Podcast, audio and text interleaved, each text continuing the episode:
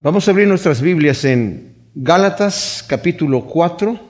Hemos estado viendo esta tremenda epístola de los Gálatas que el apóstol Pablo escribe a las iglesias que estaban en la región de Galacia. Eran varias iglesias, no sabemos exactamente cuántas eran, ¿verdad? Se disputa si estaban en la región norte de Galacia o sur, por cuanto en el, durante el imperio romano se extendió la región de Galacia, pero en realidad no importa cuántas iglesias eran, ¿verdad? Lo que sí importa es el mensaje que tiene. Y es un mensaje tremendísimo. Esta carta de Gálatas se le ha llamado el mini, la mini carta de Romanos, porque traen el, mismo, es el mismo mensaje. ¿Y cuál es el mensaje? El mensaje es el Evangelio. Evangelio significa buena nueva. Y la buena nueva, mis amados, es que tenemos salvación a través de la fe en Cristo Jesús. Es impresionante que nosotros podemos vivir en este tiempo en donde la revelación de la palabra de Dios, del plan perfecto de Dios, se nos ha dado a conocer de una manera impresionante. Algunos han mencionado que en el Antiguo Testamento le llaman el periodo de la ley, ¿verdad? Y de la condenación, y ahora en el Nuevo Testamento es el periodo de la fe, de la gracia. Pero en realidad el Señor también dio la ley en el Antiguo Testamento por medio de la gracia. Fue fue algo que el Señor lo hizo para bien, para beneficio de la gente. Pero el apóstol Pablo andaba predicando un evangelio diferente al que em, se empezó a predicar al inicio. Ustedes saben que Cristo vino, brevemente lo quiero volver a decir porque vale la pena poner este marco. Cristo vino a predicar el Evangelio a los judíos, era el Mesías de los judíos. Cuando envió de dos en dos a sus discípulos a sanar enfermos y a predicarle las buenas nuevas, les dijo, no vayan a, ciudades gentiles, gentiles todo aquel que no es judío. No, es, no se metan en, ciudades de samaritanos, vayan a las ovejas perdidas de Israel, solamente. Más adelante el Señor abre la puerta más y dice, les dice a sus discípulos, ahora sí, comiencen desde Jerusalén, en Judea, en Samaria y hasta lo último de la tierra. El mismo Señor Jesucristo entró a Samaria a predicar. Lo vemos en el capítulo 4 de Juan, con una gran conversión de gente allí. Pero los, discípulos al inicio, ellos entendieron, bueno, el Evangelio es para los judíos. Aunque el Señor les dijo, antes de ascender a los cielos, yo los envío a que hagan discípulos en todo el mundo y bauticen en el nombre del Padre, del Hijo y del Espíritu Santo, ¿verdad? Bueno, el detalle es que de alguna manera ellos no lo entendieron. Como el Señor le había dicho a Pedro, yo te voy a entregar a ti las llaves del reino de los cielos, quiso decir, tú vas a abrir la puerta y empezó a predicar el Evangelio a los judíos. Y se quedaban predicándolo con los judíos nada más, hasta que el Señor le da una visión, cuando estaba él en la casa de, Cornel, de, un Simón curtidor, porque había un centurión romano gentil que había tenido una aparición de un ángel. Era, él era un temeroso de Dios, que hacía muchas limosnas y buscaba a Dios, ¿verdad? Entonces se le aparece este ángel y le dice, manda llamar a Pedro que está en Jope, ¿verdad? En la casa de tal Señor para que venga y te hable y escuches lo que tiene que decirte. Entonces, mientras eso, Pedro estaba teniendo una visión donde el Señor le da, en un lienzo bajan animales que les estaba prohibido a los judíos por medio de la ley del Antiguo Testamento comer. Y una voz del cielo que le dice, Pedro, mata y come. Y Pedro dice, no, Señor, porque yo nunca he comido ninguna cosa común o inmunda. Y el Señor le dice, no llames tú inmundo lo que yo ya limpié. Y si le aparece tres veces eso, y luego es recogida la, la manta, Acto seguido, vienen unos hombres y tocan la puerta que venían de parte de este centurión romano para buscar a Pedro. Entonces Pedro se va con ellos, entendiendo lo de la visión, y cuando llega a la casa de Cornelio, el, gentil, le dice, ustedes saben qué abominable es para nosotros los judíos entrar en una casa de un gentil, no hacemos eso. Pero el Señor me mostró que yo no llame inmundo o común lo que Él ya limpió. Así que me, vengo aquí para, para, ver, no sé qué es lo que quieren que les diga. No, pues el Señor nos dijo que tú nos vas a decir algo de importancia. Entonces, Él empieza a hablar que Cristo vino a morir por nosotros, etc. Y mientras está predicando estas cosas, ellos creen en el Señor y el Espíritu Santo desciende sobre ellos, empiezan a hablar en otras lenguas. Y Pedro dice, bueno, si el Señor ya los está recibiendo sin que se hagan judíos, ¿qué impide el agua para que yo los bautice? Entonces los bautizan y acto seguido lo mandan llamar de la iglesia de Jerusalén. Le dicen, Pedro, ¿qué estás haciendo metiéndote en la casa de un gentil y comiendo con ellos? Y les explica Pedro lo que, la visión que tuvo y cómo el Señor le, le dijo eso y cómo el Señor aceptó a los gentiles como eran. Ese fue el primer paso para abrir la puerta para que se dieran cuenta los judíos cristianos que el Señor estaba haciendo una obra nueva, que ya no era solamente para los judíos, que era para todo el mundo que cree en Cristo Jesús. Después empezaron a perseguir a la iglesia los principales de los judíos, los que asesinaron a Cristo Jesús en la cruz. Y le dijeron a Pedro y a Juan, no hablen ya en ese nombre, porque estaban predicando el Evangelio en el mismo templo. Y dijeron, tenemos que obedecer a Dios, les respondieron ellos, antes que a los hombres. Pues si lo hacen van a tener problemas con nosotros. Y siguieron predicando y los toman y los azotan y ellos se van contentos de haber sido tenidos por dignos de sufrir por causa del reino de Dios. Y estos hombres no saben qué hacer. Y de repente aparece ahí un fariseo, un fanático, Saulo de Tarso. Les dice, ustedes señores no hacen nada. Denme cartas a mí y yo me encargo de estos hombres. Yo los voy a perseguir, los voy a ir a buscar a sus casas, los voy a ir a buscar en donde se reúnen. Yo los voy a sacar de ahí, los voy a hacer blasfemar el nombre de, ese Cristo ahí. Y los voy a meter en la cárcel y, y los voy a torturar, los voy a matar también. Era un terrorista este Saulo de Tarso. Y haciendo eso, mientras va camino a Damasco, se le aparece el Señor y le dice, Saulo, ¿por qué me persigues? Dice, una luz del cielo que a mediodía tenía mayor resplandor que el sol. Le dijo, ¿quién eres tú, Señor? Dice, yo soy Jesús a quien tú estás persiguiendo. Es dura cosa estar dando cosas contra el aguijón. ¿Qué hago entonces ahora, Señor? Vete a, Damasco y ahí se te va a decir lo que vas a hacer. Él se quedó ciego y estuvo allí esperando, ¿verdad? Hasta que llegó Ananías, otro judío cristiano, y le dijo, Sauro, he venido para orar por ti para que recibas la vista. Y una vez que recibe la vista, cree en el Señor Jesús, obviamente ya se le había aparecido el Señor, y se bautiza. Y empieza a predicar el Evangelio ahí en Damasco mismo. Ya no, ya no fue como perseguidor, fue como predicador. Y después, cuando lo quisieron matar, se va a Jerusalén. En Jerusalén empezó a predicar también el Evangelio en las mismas sinagogas donde Esteban había predicado el Evangelio. Y a él, a Esteban fue el primer mártir que lo mataron. El Saulo mismo, que es Pablo también, dio su voto para que lo mataran. Él mismo lo dice cuando da su testimonio al rey Agripa. Y este fariseo fanático se va después a Arabia, está un tiempo ahí, el Señor se, le revela y le revela el Evangelio de la gracia. A este fanático fariseo, el Señor le revela un Evangelio que ni siquiera los apóstoles, otros, conocían. Tanto así que él tiene que, después llegaron gentes allí a la misma iglesia donde estaba Pablo, reuniéndose en Antioquía, y llegaron unos judíos cristianos ya de Jerusalén diciéndole a los, a los cristianos ahí, si no se circuncidan y guardan la ley de Moisés, no van a poder ser salvos. Y Pablo se les opone directamente, le dice, eso no es así, ¿verdad? Este, este ex fariseo, imagínense, ya convertido, dice, no, no es así. Entonces, hay una gran discusión, un gran pleito, y se van a Jerusalén, y está todo eso ahí en el capítulo 15 de Hechos, y cuando están allí, en esa reunión, hay una gran discusión entre los mismos cristianos judíos, y está Jacobo y Juan y Pedro, y todos están ahí, y de repente Pedro dice, ¿saben qué, señores? Cálmenle aquí.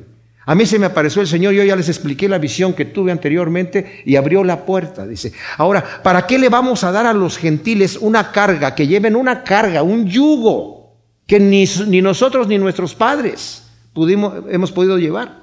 El Señor los ha recibido ya a ellos. ¿Qué estamos haciendo nosotros? Entonces Jacobo, que en ese entonces era el principal de la iglesia de Jerusalén, dice, ¿saben qué?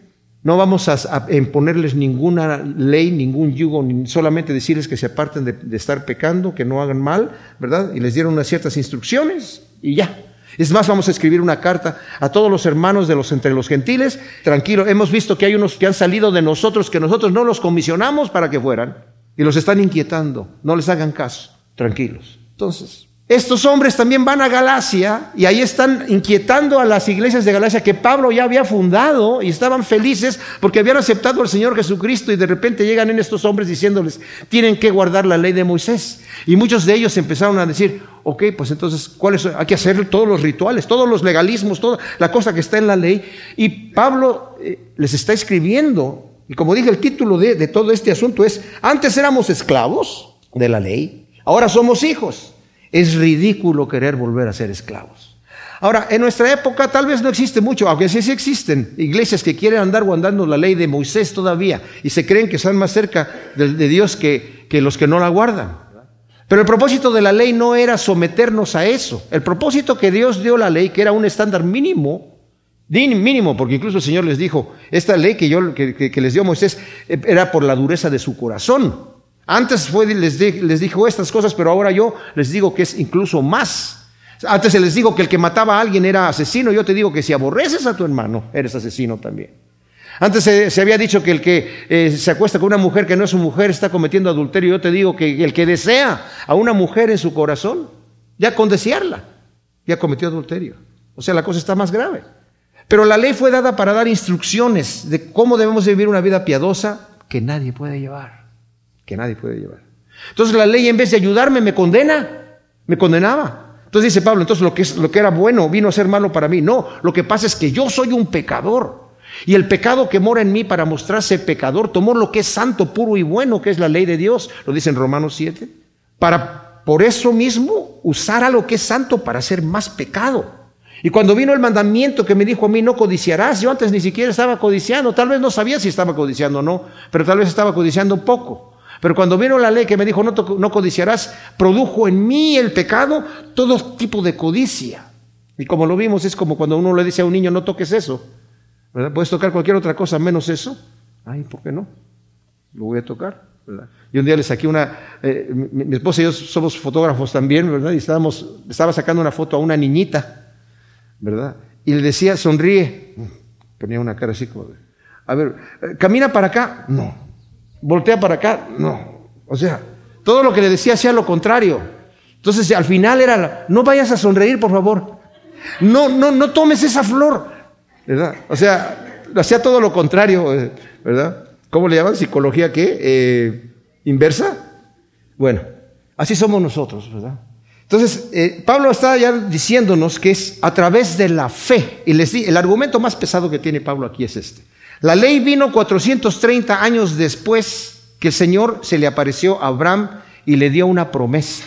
Tu descendencia va a ser como los la estrella de los cielos, y su mujer era estéril, y él ya estaba muy viejo. Y la escritura dice, y que le creyó Abraham a Dios y le fue contado por justicia. Más adelante, años más tarde, el Señor le dio el pacto de la circuncisión a Abraham. Y 430 años más tarde, Moisés trajo la ley que el Señor le dio en el monte Sinaí. Y, Pablo está diciendo, primero fue la promesa por medio de la fe, por medio de la fe. Y la ley que viene después no anula la promesa. Entonces, ¿para qué sirve la ley? Bueno, la ley me condena a mí. Entonces, ¿es contraria a la ley? No, no, la ley fue puesta para que yo, al momento que soy condenado por, me encuentro desesperado por mi situación, era para llevarme a Cristo. Era para llevarme a Cristo. Como yo les leí la vez pasada, John Stott dice lo siguiente, la intención de Dios al enviar la ley fue para revelar al hombre su pecado y llevarlo a Cristo. Satanás usa la ley para revelar al hombre su pecado y llevarlo a la desesperación. Dios quiso que la ley fuera el primer escalón a la justificación. Satanás usa la ley como el último escalón para su condenación. Dios quiso que la ley fuese el firme escalón a la libertad. Satanás la usa como piedra de tropiezo para esclavitud. Y nosotros nos quedamos en el versículo 11, donde Pablo está diciendo, temo por vosotros que de algún modo haya trabajado en vano entre ustedes. ¿Por qué? Porque los Gálatas cuando llegaron estos judíos a decirles eso, empezaron a decir, bueno, pues entonces tenemos que guardar la ley. Y eso no es una buena noticia, mis amados, porque nadie puede guardar la ley. Debo, no obstante, decir lo siguiente. O sea, la escritura nos dice que el hombre que detiene con injusticia la verdad y que rechaza a Dios conociéndolo a Dios porque no, no quiere saber nada de Dios, y, no quiere saber la verdad, Dios lo entrega a una mente reprobada para que haga cosas que no le convienen a él. Y estando atestado de toda maldad, no le importa, dice en el versículo 32 del capítulo 1 de Romanos, sabe que la ley que Dios tiene, la sentencia que Dios tiene para las tales personas es muerte, no le importa. Lo sigue haciendo y le aplaude a aquellos que lo hacen también. Y luego dice, y el moralista que dice, eso es también malo, mira ese tipo cómo se porta, dice, pero tú haces lo mismo también. ¿Tú crees que estás mejor que aquel? Solamente porque Dios no ha descargado su puño sobre ti, ¿crees que está probando lo que estás haciendo? Te está dando tiempo para que te arrepientes, pero por tu corazón arrepentido estás atesorando ira para el día de la ira de Dios también. Entonces estás en el mismo lugar que allá. Y tú religioso que andas con Biblia en mano predicando y te crees maestro de los indoctos, instructor de los que no saben, que predicas que no sea de robar, robas, que predicas que no sea de adulterar, adulteras. ¿Tú crees que te vas a escapar? No, señores, no hay justo ni aún uno, no hay quien busque a Dios. Todos están destituidos de la gloria de Dios. Pues esa no es buena noticia. No, dice Pablo, lo que pasa es que ahora, quitando la fe, además de la ley, no por las obras de la ley, sino mediante la fe en Jesucristo, Dios muestra su justicia al hombre y lo declara justo al pecador. Sigue siendo injusto y sigue siendo pecador, pero lo declara justo por medio de la fe en Jesús. No es igual de pecador como era antes, porque el Señor hace una cosa maravillosa. Como le dijo a Nicodemo, es necesario que nazcas de nuevo. Es más, le dijo literalmente, es necesario que nazcas de, arriba. Cuando yo llego al Señor creyendo en Cristo Jesús como mi Salvador, fíjense, esto es interesante, porque el Señor le había dicho a Nicodemo, para entrar en el reino de Dios tienes que nacer de nuevo, porque lo que es nacido de la carne es carne. Entonces lo que es nacido del Espíritu es Espíritu. Si tú no produces cosas espirituales, y no puedes, porque lo que es nacido de la carne es carne. Tus buenas obras, según dice Isaías, delante de Dios, son porquería. Las buenas, imagínense las malas. Entonces, ¿qué hago? Tienes que nacer de nuevo. Tiene que haber una nueva naturaleza en ti para que produzca obras aceptables delante de Dios. ¿Y eso cómo se hace? Le dice, así como la serpiente que levantó Moisés en el desierto, ¿verdad? Es necesario que el Hijo del Hombre, o sea, Cristo Jesús, sea levantado en la cruz para que todo aquel que en Él cree no se pierda, mas tenga vida eterna. Así se nace de nuevo, a través de la fe en Cristo Jesús. Entonces, ¿qué es lo que tengo que hacer? Recibir aquello que el Señor me ha dado. Pero esta fe tiene una capacidad tremenda, porque en el momento que yo nazco de nuevo, no solamente es que el Señor me dice, mira, yo ya te declaré justo, ya no estás condenado, ¿verdad? Estás perdonado, ¿ok? No solamente me deja así, no es como el juez que le dice al, condenado que está ahí delante de él, inocente, estás inocente, eres inocente, te puedes ir a tu casa. No, me dice, entra, eres mi hijo, ahora eres parte de mi familia, tienes herencia en mi casa. Y no me deja ahí. Voy a poner mi Espíritu Santo en ti. Y ese Espíritu Santo morando en tu vida, en tu corazón, es el que te va a hacer capaz, como dice Pedro en su segunda carta en el primer capítulo, para vas a poder vivir como Dios manda. No te va a torcer el brazo el Espíritu Santo para que hagas eso. Pero si te dejas guiar por el Espíritu Santo, como lo vamos a ver después en el capítulo 5, si te dejas guiar por el Espíritu Santo, ya no estás bajo la ley. Pero si no, estás practicando las obras de la carne y te estás desviando, estás caminando al revés. No creas que eres cristiano, le dice Pablo a los Corintios. Examínate a tu propia vida para ver si estás en la fe o no. El mismo Juan Calvino dijo, ¿quieres saber si tú eres un elegido de Dios? Ve cómo vives, cómo vives. Ahora, nadie es perfecto, pero como he dicho y repito, tiene que haber un volumen 1 y un volumen 2 en mi vida. De otra manera puedo traer el título de cristiano, pero no soy. Puedo creer que yo soy. Puedo, engañarme a mí mismo, llegar a ser uno de aquellos que van a decir, Señor, Señor, ¿qué no estuvimos haciendo muchas cosas en tu nombre? El Señor no va a decir, ¿cuáles cosas se hicieron? No, no, el Señor no va a negar eso. Tal vez andabas ahí. a lo mejor eras hasta pastor. Pero apártate de mí, hacedor de maldad. Si yo estoy viviendo en maldad, tengo que examinarme. Tengo que hacer un alto. Y tengo que decir, momento, ¿qué está pasando con mi vida? ¿Soy o no soy un hijo de Dios? Y si no soy, ¿qué tengo que hacer? Señor, perdóname, sé propicio a mí que soy pecador. Ayúdame, levántame. Yo quiero vivir como tú quieres que yo viva. Dame sabiduría. El Señor dice, ok, yo te voy a guiar, pero déjame que te guíe con mis ojos, sino con un freno ahí como el mulo que no tiene entendimiento. Déjame que yo te guíe con, mi mirada, ¿verdad? Y el Señor me dice, mi yugo es ligero lo vamos a ver, esto es tremendo cómo lo explica aquí el Señor. Pero mis amados, la buena noticia es precisamente esa, que Pablo en este momento está tratando de hacer a los Gálatas entender que se están regresando. El problema que hay con muchas religiones, y yo diría prácticamente todas, ¿eh? es que ponen una serie de legalismos y yo como ser humano creo, si yo no estoy cumpliendo todos esos ritualismos que tengo que estar haciendo allí, Dios no me está viendo con buen ojo. Entonces estoy mal, ¿verdad? Porque tengo que hacer todas esas obras, tengo que hacer todas esas penitencias, tengo que hacer todos esos rezos, tengo que hacer todas esas limosnas, tengo que, ¿qué, sé yo? Lo que yo crea que tenga que estar haciendo para quedar bien con Dios. Y les digo la verdad, nunca vamos a llegar al estándar completo y incluso para nuestra propia mente, de saber que estamos haciendo lo que ya, ahora sí, me gané el reino de Dios porque me porté bien. No, nadie se porta bien, nadie se porta bien. Por eso es que, a lo que llega el ser humano que conoce a Cristo Jesús y que viene a ser parte de la familia de Dios, es el que llegó a la desesperación y llegó postrado y no abrió la boca Como he dicho, repito, el Señor, sus primeras palabras en el Sermón del Monte son, bienaventurados o dichosos, qué dichosos y felices son los pobres en espíritu, porque de ellos es el reino de los cielos. La palabra que utiliza ahí para pobreza, porque hay tres palabras en griego que se pudieron haber utilizado para pobreza. Una es una persona que tiene tan bajos recursos que casi no tiene nada. Apenas tiene para comer y apenas tiene ropa para vestirse. Apenas, apenas. Pero hay otra, que es que la persona no tiene más que lo que comió ese día y lo que trae puesto.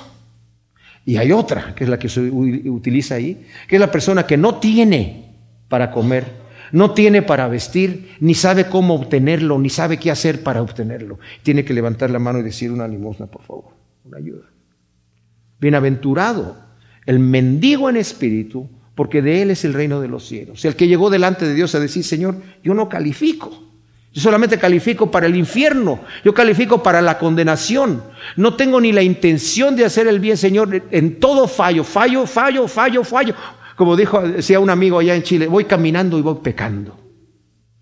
Ayúdame, sé propicio a mí que soy un pecador. El Señor me toma y me dice, ¿sabes qué? Eres dichoso porque tuyo es el reino de los cielos.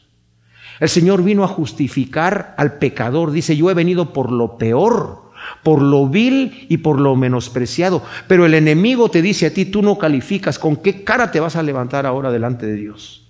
Mira cómo le has fallado y le sigues fallando. Y le dijiste que lo ibas a fallar y en 15 minutos le volviste a fallar. Y luego te volviste a arrepentir y en 10 minutos adelante lo volviste a hacer. Ya, estás descalificado. No, Señor. Siete veces ha de caer el justo, pero siete veces se tiene que levantar. ¿Verdad? Y es justo, ¿por qué es justo? Porque Dios lo declaró justo. Romanos 4, 5. Él declara al impío, lo declara justo. ¿Por qué? Porque ha creído en Cristo Jesús. Todos los pecadores que venían delante del Señor, ellos ni siquiera abrieron la boca para pedir perdón. Y el Señor ya les estaba diciendo, tus pecados te son perdonados. ¿Por qué?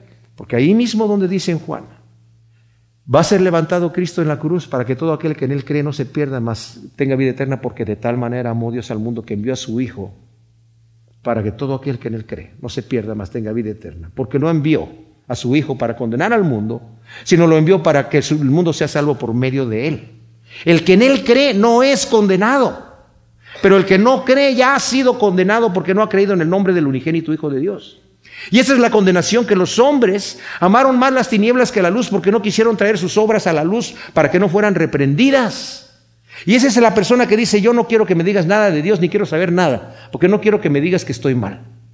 Quiero permanecer así, entonces me quedo ciego.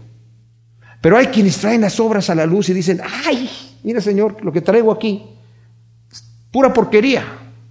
Y el Señor, ¿saben qué dice? No importa, a ver, vamos a entrar a cuentas tú y yo pues mira, mis pecados están rojos como el carmesí, yo los voy a hacer blancos como la nieve. O sea, entramos a cuentas. ¿Para qué? ¿Para cobrármelas? No, para perdonármelas. Eso, mis amados, ese es el Evangelio. Y de ese, de ese Evangelio es el que se estaba regresando los Gálatas a querer servir a Dios por medio de las obras. No que no voy a tener obras, voy a tener obras en mi vida cuando soy un verdadero cristiano, pero esas obras van a ser fruto de mi fe. Mi fe se va a mostrar que es real porque hay un cambio y hay un fruto del Espíritu Santo en mi vida. En el versículo 12 del capítulo 4 de Gálatas, entonces Pablo continúa su argumento tremendísimo acerca de defender la posición de que el Evangelio viene a través de la fe, por medio de una promesa que Dios hizo. Fíjense, depende de Dios y no de mí es una promesa que el Señor le hizo a Abraham. Abraham solamente le creyó la promesa y estuvo hecho. ¿Se dan cuenta de eso? Dios me está prometiendo una bendición. Y si yo le digo, ok, Señor, gracias, recibo esa bendición, la creo, está hecho. Yo no tengo más que hacer más que estirar la mano y tomarla. Y eso, eso, mis amados, es fe. Pero tampoco dice Pablo, tampoco digas, es que yo sí estiré la mano y aquel no la estiró. Porque aún el estirar la mano es un don de Dios. Dale gracias a Dios que te dio el deseo de estirar la mano. Es tremendísima la cosa, ¿verdad? Pero de cualquier manera tenemos que hacer eso. Entonces, Pablo está diciendo aquí, hermanos, dice el versículo 12, Los ruego, sed como yo, porque también yo soy como vosotros. No me hicisteis ningún agravio. Ahora, aquí cambia de tono completamente. Es como un padre que está, después de que les acaba de regañar, ¿verdad? El versículo anterior, me temo que haya hecho todo esto en vano. Ahora les dice, miren hermanos, ustedes no me han hecho ningún agravio. Dice, saben que por una debilidad de la carne os proclamé el Evangelio o las buenas nuevas la primera vez. Lo que para vosotros era una prueba en mi carne, no lo menospreciasteis ni lo escupisteis. Al contrario, me acogisteis como a un enviado de Dios, como a Jesús el Mesías. ¿Dónde está pues esa satisfacción que expresabais? Porque doy testimonio que si hubiese sido posible, os hubiera sacado los ojos y me los habrías dado. Ahora, aquí hay muchas cosas que ver. Pablo ruega a los Gálatas a copiar la libertad de Pablo que tuvo cuando estuvo entre ellos, adaptándose a la condición de ellos para ganarlos para Cristo. El mismo Pablo en 1 Corintios capítulo 9, del versículo 19 al 22 dice, yo me hago a todos como todos son para ganarlos a Cristo. Si estoy delante de los judíos, guardo la ley, no por ser hipócrita, yo también soy judío, pero si estoy delante de los gentiles, me siento con ellos y como lo que ellos están comiendo y soy como ellos, para ganarlos a Cristo. Dice, acuérdense cómo estaba yo con ustedes, ustedes no me han trataron mal, no me hicieron ningún agravio, no me trataron mal cuando les prediqué la primera vez, dice la nueva traducción viviente. Literalmente donde dice, no escupieron aquí, ¿verdad? El versículo 14, lo que era para vosotros una prueba en mi carne, no lo menospreciaste ni lo escupiste, al contrario, me acogisteis como a un enviado de Dios. Porque dice que a través de una enfermedad fue ahí. Lo que se cree es que Pablo tenía, lo dice Hechos, tenía sus planes de ir a Bitinia, de ir a otros lugares, y de repente él dice, el Espíritu nos lo prohibió. Y se cree que eso fue a través de una enfermedad que tuvo Pablo. Entonces llegó, estuvo en la región de Galacia, enfermo. Algunos creen que tal vez le dio malaria, pero tenía un mal aspecto en los ojos.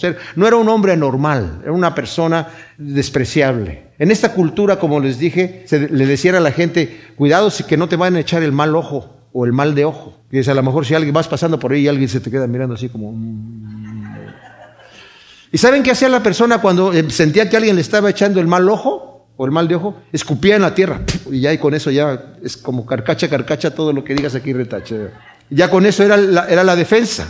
Y Pablo está diciendo aquí esto, ustedes no escupieron cuando me vieron diciendo este, este, porque estaba mal. Es más, dice, ustedes vieron que mis ojos estaban mal. Más adelante dice, vean con cuán grandes letras les estoy escribiendo esto.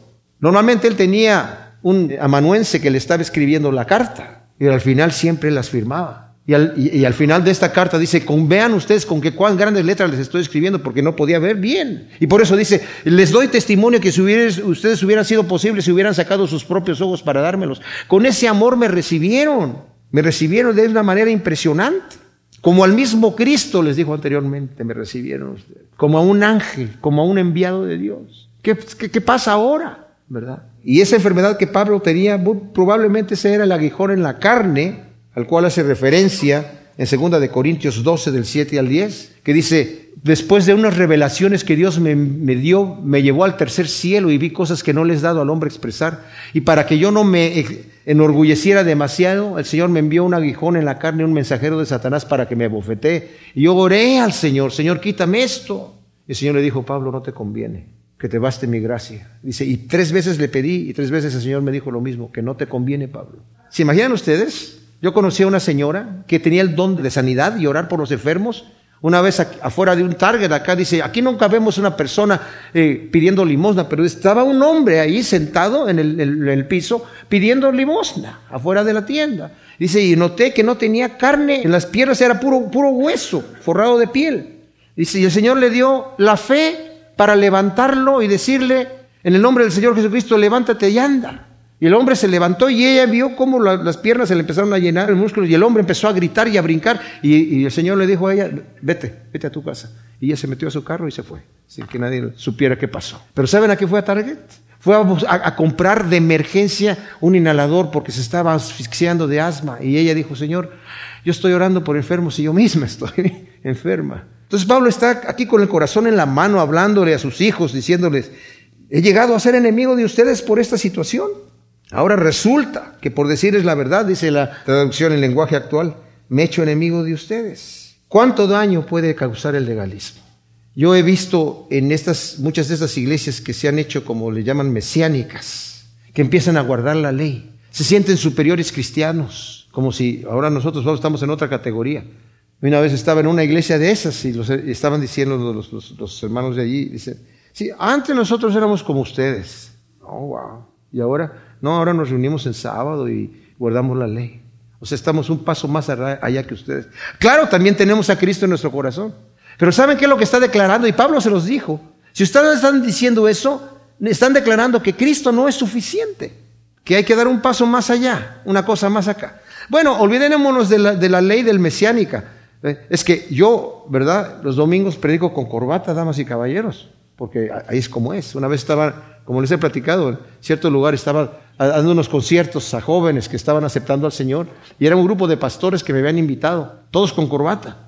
¿verdad? Y el que me invitó principalmente se me acerca me dice, los pastores se acercaron y dijeron, oye, nos damos cuenta que el pastor Alonso está ungido porque la gente se está convirtiendo, pero no entendemos cómo, no trae corbata, ¿verdad? wow. Los que traen corbata están mejor. Los legalismos. Tienen celo por vosotros, pero no para bien, sino que os quieren alejar para que tengáis celos por ellos. Bueno es tener celo en lo bueno siempre y no solo cuando esté presente con vosotros. El celo que tenían los judaizantes legalistas era un celo carnal y de orgullo, para sacar ventaja de los Gálatas, apartándolos de su padre espiritual que era Pablo. O sea, diciéndoles, no, Pablo les dijo ¿qué? que, aceptando a Cristo Jesús van a ser salvos. Está bien lo que les dijo Pablo, ¿eh? pero también necesitan esto. O sea, nosotros venimos de Jerusalén, venimos de, somos judíos. Tienen que hacer, para entrar a la familia de Dios tienen que hacerse judíos, porque somos el pueblo escogido. Dice, pero ellos lo están haciendo para vanagloriarse ellos mismos. Lo están haciendo con otros motivos. Hay un celo piadoso, por eso dice, bueno es tener celo en lo bueno siempre y no solo cuando esté presente con vosotros. Hay un celo piadoso que es el celo por las cosas de Dios, con la intención obviamente de agradarlo y poder expandir el reino de los cielos, ¿verdad? El reino de Dios. Ese es un celo piadoso. Luego el versículo 19 dice, hijitos míos, por quienes sufro otra vez dolores de parto hasta que el Mesías sea formado en vosotros, desearía más bien estar presente con vosotros y mudar mi tono, porque estoy perplejo en cuanto a vosotros. Los Gálatas ya habían nacido de nuevo y no había necesidad de que volvieran a nacer. Pablo está diciendo, utiliza la frase, estoy teniendo dolores de parto porque de manera dolorosa para él tiene que ser severo con ellos para regresarlos a la verdad y más bien desearía poder estar presente, cambiar su tono por el amoroso trato de un padre. Posiblemente el, Pablo está diciendo, ustedes no me están entendiendo el, cariño porque a, veces, a mí, a mí no me gusta muchas veces cuando hay un conflicto con alguien, escribirle un correo electrónico, una cosa así que es muy impersonal, y la persona no entiende el tono de voz que uno tiene, la intención. A veces hay que ver a los ojos, hay que mirar qué, qué es lo que se está comunicando, ¿verdad? Yo no entiendo las personas que se están texteando y la, la, mayor expresión que pueden tener es, usar esos emojis, ¿verdad? ¿verdad? Que se está riendo, que se está pasando ahí, pero no sé. Versículo 21 dice, Decidme los que deseáis estar bajo la ley, ¿no ponéis atención a la ley? Porque está escrito que Abraham tuvo dos hijos, uno de la esclava y uno de la libre. El de la esclava nació según la carne, pero el de la libre según la promesa, las cuales son alegorías, porque éstas representan dos pactos, una Agar del monte Sinaí, engendrada para esclavitud.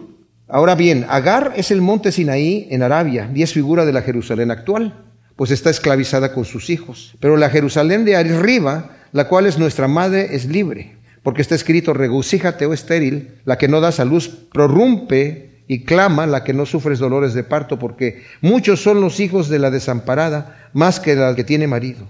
Así que vosotros, hermanos, como Isaac, sois hijos de la promesa. Ahora, Pablo hace una alegoría. Es la única alegoría que realmente vemos en la escritura. Hay gente que le gusta estudiar la Biblia y sacar alegorías. ¿Qué es una alegoría? Como que lo que está diciendo Pablo, ¿verdad? Agar, que era la esclava de Abraham y la esclava de Sara, su mujer, dice aquí representa al monte Sinaí y representa a la Jerusalén actual con sus hijos. Esa es una alegoría, hacer algo que de ninguna otra manera nosotros lo hubiéramos sabido si Pablo no nos lo dice aquí.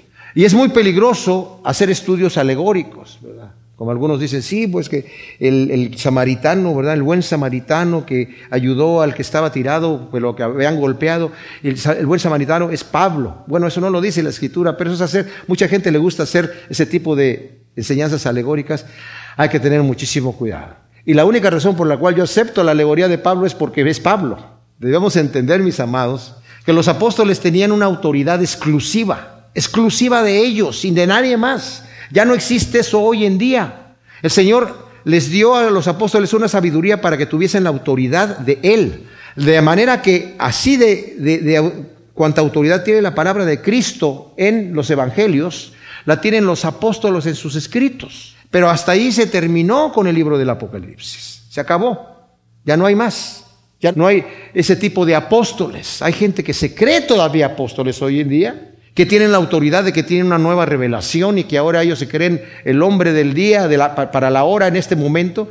Mucho, mucho, mucho cuidado, porque así nacen las sectas. Entonces está dando esta alegoría de Agar y Sara describiendo los dos pactos, el del Sinaí a través de la ley y el de la promesa. Es otro pacto dado anteriormente que la ley, dado a Abraham. Ahora, los hijos de Abraham, aquí menciona a Ismael y a Isaac. Uno es nacido según la carne y el otro según la promesa, según nos dice Romanos 4 del 13 al 25. Abraham tuvo más hijos. Después se casó otra vez con Setura y tuvo seis hijos con esta mujer cuando murió su esposa. Pero aquí menciona estos dos porque uno tiene que ver con esta alegoría que es el primogénito Ismael, que nació, ustedes saben cómo nació Ismael, porque Sara era estéril y no podía tener hijos, después de que el Señor había dado la promesa que iba a tener un hijo, entonces Sara dijo, mira, toma entonces a mi esclava y, y ten un hijo con ella y el hijo que le nazca a ella va a ser como si fuera mío, porque era una costumbre de aquel entonces. Y Abraham tiene a Ismael a través de la esclava, pero el Señor después se presenta delante de Abraham y le dice, 12 años más tarde, oye, ¿Te acuerdas que te hice una promesa que ibas a tener un hijo? El año que viene vas a tener a tu hijo. Oh, señor, ya está aquí, mira. Este, no, no, no, no. Con tu mujer, con Sara. Y la mujer era estéril, ya era, y Abraham ya era de 100 años. Agar representa Jerusalén, la Jerusalén actual, que vive, dice aquí, con sus hijos esclavizada. ¿Cómo vive esclavizada? A la Jerusalén que estaba ahí, por la ley. Están guardando rigurosamente los rituales de la ley, creyendo que con eso están agradando a Dios. No se dan cuenta que ya vino el Salvador y que como dice el libro de Hebreos y lo dicen también en otras cartas aquí, todo eso es sombra de lo que había de venir. Son tipos. Ya se cumplieron todos esos en Cristo. Ahora Cristo ha abierto la puerta. La ley ya hizo su trabajo de enseñar, de profetizar al Salvador y de condenar al pecador. O sea, ya que no te puedes portar bien como te está dando la instrucción de la ley, te condena, pero te dice, pero viene el Salvador. Entonces ya la ley hizo su, función. No quiere decir que ahora los diez mandamientos no sirven y nos vamos a portar como se nos da la gana. No, porque el Señor nos ha llamado a libertad y no al libertinaje, como lo dice en el versículo 13 del capítulo 5. Porque vosotros, hermanos, a libertad fuisteis llamados, solo que no uséis la libertad como oportunidad para la carne, sino servíos los unos a los otros por medio del amor. Entonces, está hablando aquí, pues, Sara representa a la Jerusalén de arriba. Si tú no nacieras de arriba, dice, le dijo el Señor a Nicodemo, no puedes entrar en el reino de Dios. Que es libre y viene a ser madre de los verdaderos hijos de Dios que nacen por la fe. Por una evolución del concepto de la maternidad de Sara que dio a luz para la libertad. Los que hemos creído como Isaac somos hijos ahora, mis hermanos, de la promesa. ¿Cuál promesa? En tu simiente serán benditas todas las naciones. O sea, somos bendecidos con la salvación que viene a través de la simiente que es Cristo. Ya lo había dicho anteriormente Pablo aquí. Habla de simiente, no de simientes, refiriéndose al Mesías, a Cristo Jesús.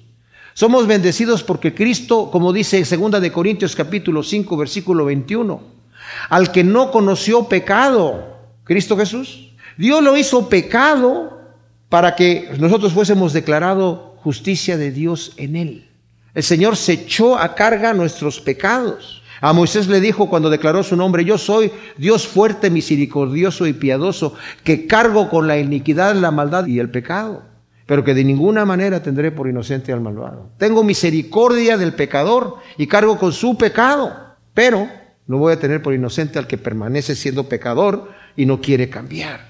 Entonces, Qué bendición que hemos llegado a través de la fe, mis amados, a través de la fe, a heredar la promesa de salvación. Mis amados, si aprendemos a descansar en esa fe, vamos a servir a Dios como un fruto natural del Espíritu Santo, por el gozo que tenemos de saber que somos salvos. ¿Cómo, ¿Cómo sabemos que tenemos paz con Dios cuando sabemos que Dios es nuestro amigo y no nos está condenando? Porque su plan perfecto era salvarnos. Y nos acercamos a Él.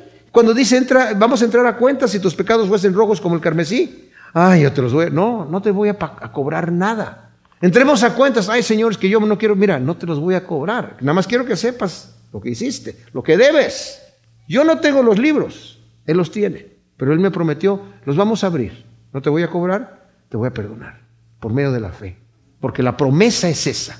A través de la, justicia te viene a ti no porque te portaste bien, no porque guardaste la ley, no porque hiciste muchas cosas. La promesa de salvación viene a ti porque le has creído a Dios que te va a salvar. Esa es una buena noticia. Ese es el Evangelio de Dios, ¿verdad? Entonces dice aquí, y, y termina con algo que es tremendísimo, tremendísimo. Versículo 28, así que vosotros hermanos como Isaac sois hijos de la promesa.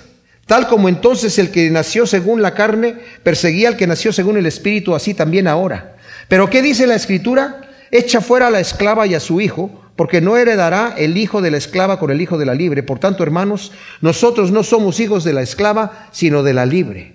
Pablo remata su argumento mostrando que así como Ismael perseguía a Isaac, según lo podemos leer en Génesis 21.9, cuando fue destetado Isaac, su hermano que ya tenía 13 años se burlaba de él, lo perseguía. No sabemos si de repente le daba un pellizco por ahí cuando nadie estaba viendo y de repente está llorando el bebé, ¿qué le pasó? Nadie sabe. Y, cuando, y lo notó Sara. Y le dijo a Abraham, echa fuera a esa mujer con el hijo. Y a Abraham le pareció muy duro eso. Y, y oró al Señor y el Señor le dijo a Abraham, haz lo que dice tu mujer. El hijo de la promesa es Isaac. Dice, así como en aquel entonces perseguían el, de la, el, hijo de la, de, la, de la esclava perseguía al de la libre. ¿De dónde obtienen la persecución los cristianos? Mayormente de dentro de la iglesia, de los que se dicen cristianos, de los legalistas. La iglesia perseguida del primer siglo, mis amados, era perseguida principalmente por los judíos. Y los judíos hostigaron al imperio romano a que persiguiera a los cristianos. Y solamente por el hecho de que los cristianos no, no decían que César era el Señor, los judíos tampoco, pero ellos ya tenían autorización. Y los judíos dijeron, ellos no son de los nuestros, ¿eh? así que los empezaron a perseguir tremenda. Pablo enfatiza la separación por causa de la incompatibilidad del legalismo religioso con la libertad de Cristo. No somos hijos de la esclava, somos hijos de la libre. A libertad nos llamó el Señor, porque si el Hijo nos libertare, seremos verdaderamente libres. Somos libres, pero no para vivir como nosotros queremos, sino para vivir para Dios, como ya leímos en el versículo 13 del capítulo 5. Ahora, los judíos utilizaban, fíjense qué tremendo, este versículo que está eh, citando Pablo aquí, en el versículo 30, ¿qué dice la escritura? Y cita aquí a um, Génesis 21.10, echa fuera a la esclava y a su hijo, porque no heredará el hijo de la esclava con el hijo de la libre. Ellos lo utilizaban para justificar el rechazo que ellos tenían hacia los gentiles, porque decía Dios mismo ya lo ha rechazado. Entonces nosotros los rechazamos también, al decirle echa fuera el hijo de la esclava. Pablo le da la vuelta, Pablo el fariseo de fariseos le da la vuelta al argumento para identificar a los hijos de la esclava con los mismos judíos que estaban rechazando el mensaje de Dios. Qué tremenda cosa. Diciendo, yo era uno de esos que andaban persiguiendo. Y ustedes judíos que se creen hijos de Abraham, la cosa no va por allí. La cosa no va por allí. Ahora, son los incrédulos, los que no creen, ¿verdad? Ahora, el versículo 5, perdón, el primer versículo del capítulo 1 realmente le pertenece al párrafo anterior. Y cierra el argumento aquí. Para libertad nos libertó el Mesías. Estad firmes, pues, y no estéis otra vez sujetos a yugo de esclavitud. El Señor nos invita a descansar dejando todas nuestras pesadas cargas ante Él, y en especial la carga de la imposibilidad de cumplir la ley y llevar su yugo que es fácil y su carga que es ligera. En Mateo 11, de, versículo 29 al 30, dice, vengan a mí los que estén trabajados y cargados, y yo los haré descansar. Pongan sobre de mí sus cargas y lleven mi yugo que es ligero. ¿Saben qué es un yugo? Un yugo es un instrumento de madera que se le ponían a dos animales para que anduviesen arando juntos. El Señor, cuando, la Escritura nos habla acerca del yugo desigual, hablando siempre por lo menos de dos personas, en un matrimonio o en una relación eh, comercial o lo que sea, por lo menos de dos personas. Y el Señor cuando dice, lleva mi yugo, no es que yo te voy a poner un yugo y te lo dejo allí, es, vente, nos vamos los dos en el mismo yugo. Nos vamos los dos en el mismo yugo. Yo voy a andar caminando contigo y las cargas más pesadas las llevo yo, dice el Señor. Qué hermoso es eso. Entonces, Dice, no te metas con la esclavitud, no te pongas el yugo con la esclavitud y con la ley. Póntelo con el Señor, porque el, el yugo de Él es ligero y su carga es ligera. Y como dice primera de Juan 5.3, si amamos a Dios, guardamos sus mandamientos y sus mandamientos, mis amados, no son gravosos, son ligeros. Son ligeros porque el Señor no nos va a llevar una carga que no podemos llevar jamás. Las cargas grandes, Él las quiere llevar. Y eso es lo que nosotros podemos descansar. No tenemos que llevar las cargas fuertes. Dice, Échame, échamelas a mí. Nada más, lleva mi yugo, vamos, caminando juntos, de la mano, vamos a andar juntos andando. Y así no vas a tropezar jamás. Gracias Señor, te damos por tu palabra.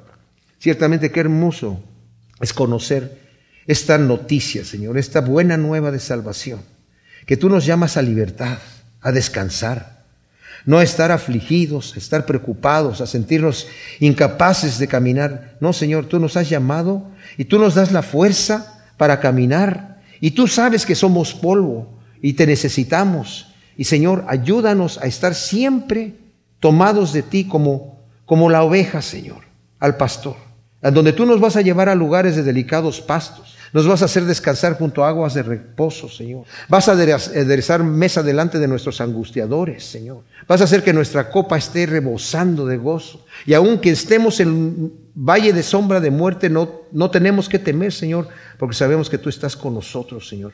Tu vara y tu callado nos infunde alientos. Gracias, bendito Dios. Enséñanos a andar contigo, a seguir tu, tu voz, Señor, a dejarnos guiar con tu mirada. En el nombre de Cristo. Amén.